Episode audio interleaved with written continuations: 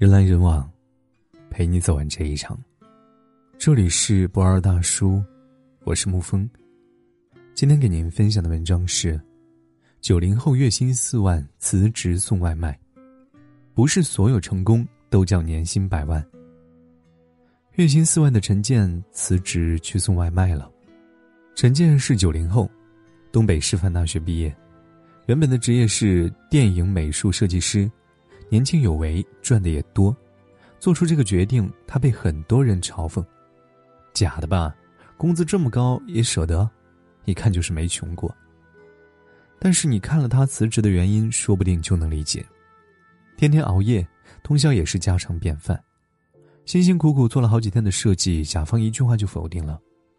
还有视频里没说，但我们一眼就能看得出来的，不断后移的发际线。辞职之后，陈念就去做了饿了么的骑手。他对现在的工作状态很满意，每天工作八个小时，不工作的时间就属于自己。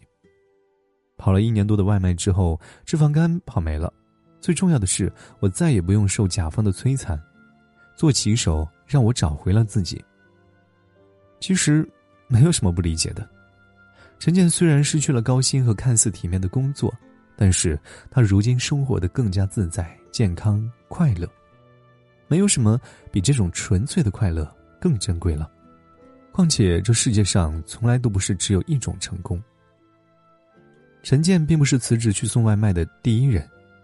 去年年初，一篇文章火了，名字叫《一个北大毕业生决定去送外卖》，讲的是北大硕士生小张工作不顺利，辞职去当了外卖小哥。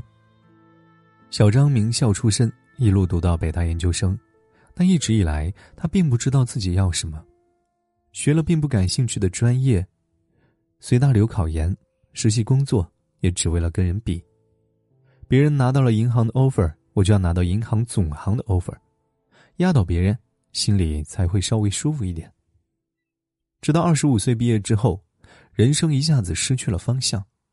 我开始像我父辈一样脱发发福健忘，每天坐在鲜亮的北京写字楼里，和当年在厂里机械工作的老一辈没有分别。小张不快乐。生活经验告诉他，失败不只有无法温饱这一种形态，有些精神的痛苦不亚于经济上的困难。所以女朋友出国之后，他毅然决然辞掉了写字楼的工作，做了一名普通的外卖员。小张发现，外卖员。比他们开心多了。他们早晨醒来，唯一的目标就是多送几单东西。下班后回职工宿舍的路上，买点熟肉、凉菜、馒头，再来瓶啤酒。吃完和朋友吹吹牛，洗个热水澡。在北京每个月赚上八九千的工资，干几年回家盖房娶妻，做小买卖。他们拥有下班自由，生活有奔头，这让小张很羡慕。小张做了外卖员之后，意外的发现自己瘦了四十斤，而且业余时间可以不断拍照、阅读，甚至有精力构建自己的精神世界。他说：“如今他可以接受任何一种工作了，不论做什么，他都能安安稳稳的做好。”他开始明白，和他人眼中的成功相比，快乐和自我满足才是最重要的。他说：“我要按自己的想法活着。”去年重庆江北也有这么一件真事儿，三十三岁的熊女士原本的工作是广告设计，但是三年前却辞职创业，卖起了梅菜扣肉饼。接受采访时，熊女士说：“原本的工作虽然工资高，但是一个月三十天有二十七天都在加班，而且每天都是凌晨一点多才回家，实在受不了。”用熊女士的话来说，和挣钱比起来，还是命更重要。评论里有网友说道：“如今的社会评价标准变了，随心所欲，生活富足就好。”确实如此，无论做什么样的选择，最重要的是内心充盈，自己觉得值得。毕竟，人生这套试卷永远没有标准答案。不过，这些故事出来之后，指责和不理解的声音依旧层出不穷。就像北大硕士毕业生小张的同学，他曾对小张说过。你受了高等教育，就应该去奉献你的价值，而不是去送外卖。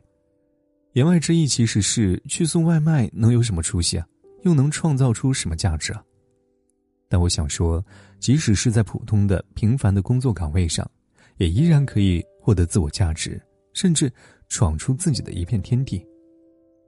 不知道大家是否对中国诗词大会第三季的总冠军有印象？他叫雷海为，是个普普通通的外卖员，但在诗词大会冠亚军对决当中，一举击败了名校才子，轻松夺冠。雷海为是真的喜欢读诗。作为一个外卖员，他的工作每天都是风里来雨里去，可他任何时候都带着一本唐诗三百首，等餐的时候、休息的时候就拿出来背。一旦外卖送到了，一首诗也背会了，心里特别高兴。在一期节目当中，评委才画了一个屋檐，画了一个窗户，他就说这是李商隐《夜雨寄北》当中的两句：“何当共剪西窗烛，却话巴山夜雨时。”有人问他：“你怎么这么厉害？我就画了个窗户，画了个屋檐，你就知道是这首诗。”他回答道：“因为你的窗户画在了西边。”有人说：“一定是因为他的心里装着西窗烛，装着巴山夜雨，才会在此刻脱口而出。”虽然只是一个外卖员，但是心里却装着诗意和江湖。这样的雷海为，这样的外卖员，令人肃然起敬。还有十六年前北大毕业去卖猪肉的那位陆步轩，他受尽了各种嘲笑和冷眼，当时连他父亲都觉得脸上无光，赶过来把他臭骂了一顿。但是，他却对父亲说：“我凭自己的本事吃饭，不害人，不丢脸。”在那个人生的至暗时刻，陆步轩把卖猪肉做到了北大水准。他从不卖注水猪肉，对于肉质严格要求，一个档口能卖出。十二头猪。二零一五年，陆步轩和师兄陈升联手打造的一号土猪，销量超过十亿，成为中国土猪肉第一品牌，还开了屠夫学校。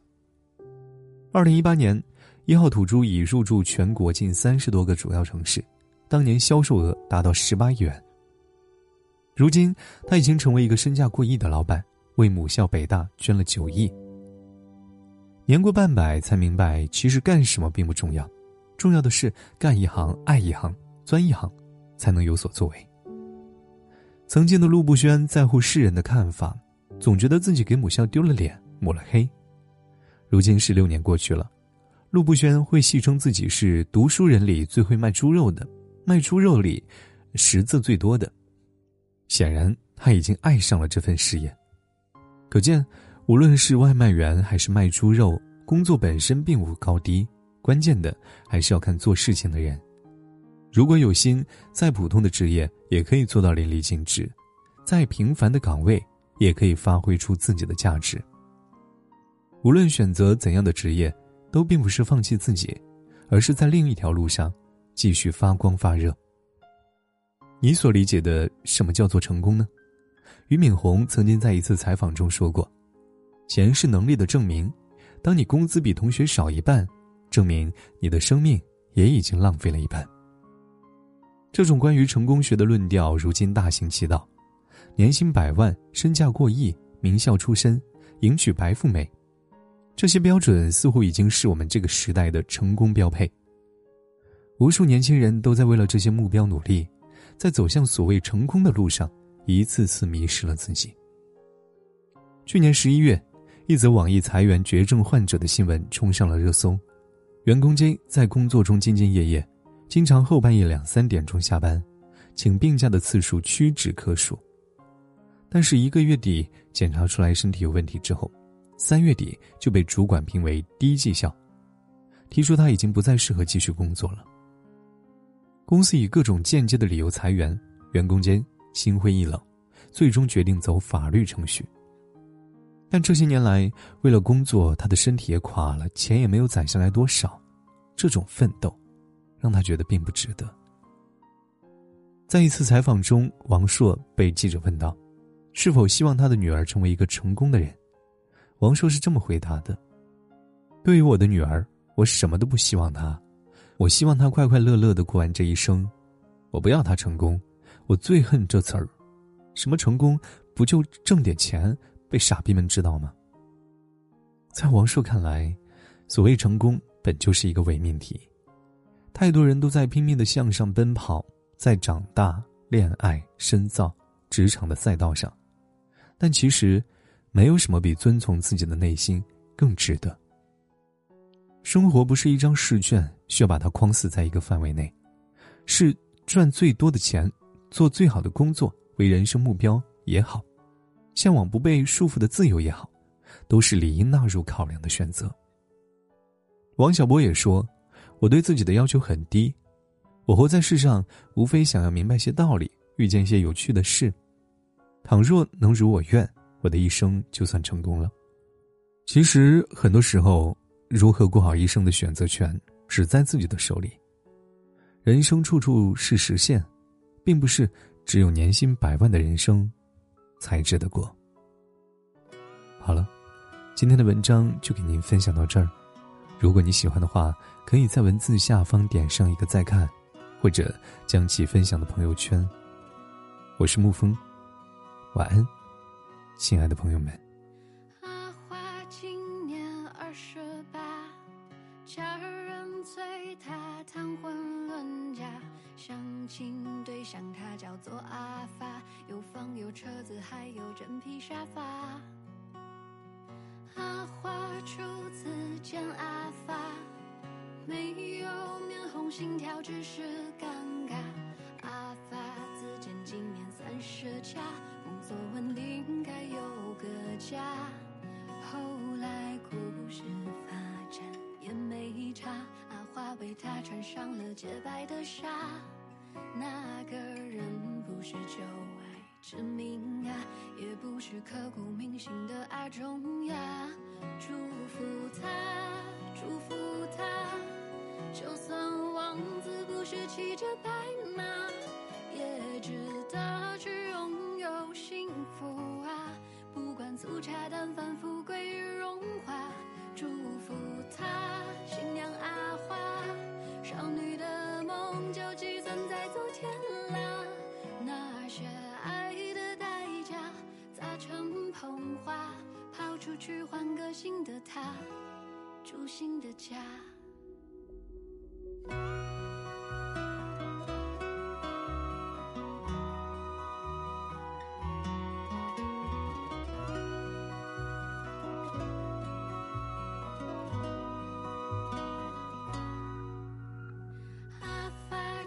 起了阿花，无名指闪耀着那誓言啊，一生一世不过转眼一霎，结发同心吧，后来故事发展也不差，三餐一趟阿花，等阿发回家，两个人依偎在那沙发，看一看电影。